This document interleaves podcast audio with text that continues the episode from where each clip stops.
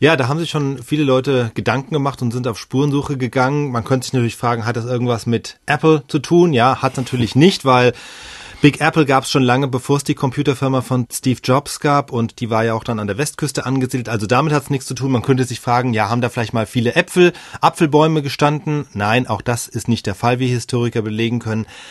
Was man weiß ist, Anfang der 70er Jahre, 1970er Jahre gab es eine große Werbekampagne, um Touristen anzuziehen und da wurde das zum Slogan des Stadtmarketings. Big Apple, war ein Name, der sollte sich einprägen. Der Apfel in den Prospekten sollte zum wiedererkennbaren Logo für die Stadt werden. Also rote, knackige, saftige Äpfel stehen dann eben für eine von Leben strotzende, vielleicht auch für eine verführerische Stadt. Und das hat sich eben dann auch entsprechend eingeprägt.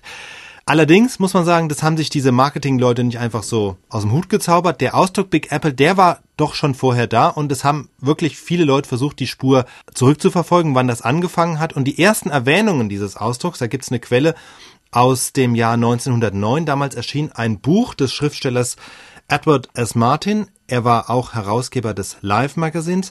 Das Buch hieß The Wayfarer und da findet sich ein Zitat über die Leute aus dem mittleren Westen, aus Kansas, die, so beschreibt er es, die sehen in New York eine gierige Stadt und finden, dass der große Apfel, da kommt das Zitat her, eben New York einen unangemessen großen Anteil des nationalen Saftes abbekommt, also sprich viel Geld vom Bundeshaushalt. Und das ist wirklich die früheste Quelle, wo New York als Big Apple bezeichnet wird. Und das hat sich dann durchgesetzt wegen dieses Romans.